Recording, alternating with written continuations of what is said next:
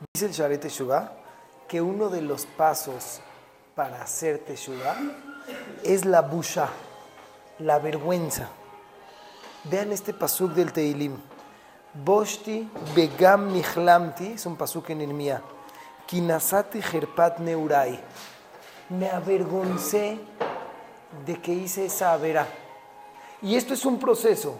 Así como cuando eras niño, no te daban penas algunas cosas. Los que están ahorita escuchando esta, esta grabación en algún podcast no saben lo que platicamos antes de prender la grabación. Pero así como cuando eras chiquito, que no te daban pena hacer ciertas cosas. Y así hasta, hasta lo disfrutabas, hasta te sentías, te dejabas llevar, estabas free. Y de repente empiezas a estar consciente de todo lo que está pasando a tu alrededor y lo que Hashem hace contigo. Y dices, qué pena, qué vergüenza. Y este es como que el primer paso para tener Teshuvah me ahaba. El pensar lo que hiciste con esa pena te da una conciencia más para tener Teshuvah Be'ahava, un poquito más que eso.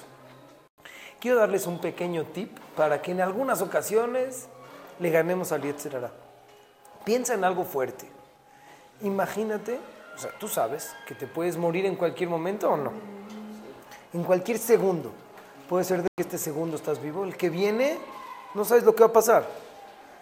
Imagínate que de repente llega el Yetzirah y te dice, oye, soy el, órale, vente, vamos a hacer esa verá.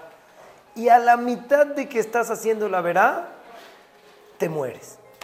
Imagínate que de repente, esta imagen está un poquito macabra, ¿no? Que de repente, no, ¿qué pasó, Barmina? Te vienen a buscar y te se dan cuenta que exactito te moriste haciendo la vera.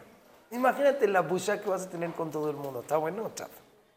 ¿Está buena el tipo? Y dices, no, así demasiado, para que podría hacer esas... sí, ¿verdad? Ese tipo de machshavot, el hecho de no tener algunas penas, algunas vergüenzas con otras personas, puede ser de que nos eviten tener, hacer algunas averot. Bachalom.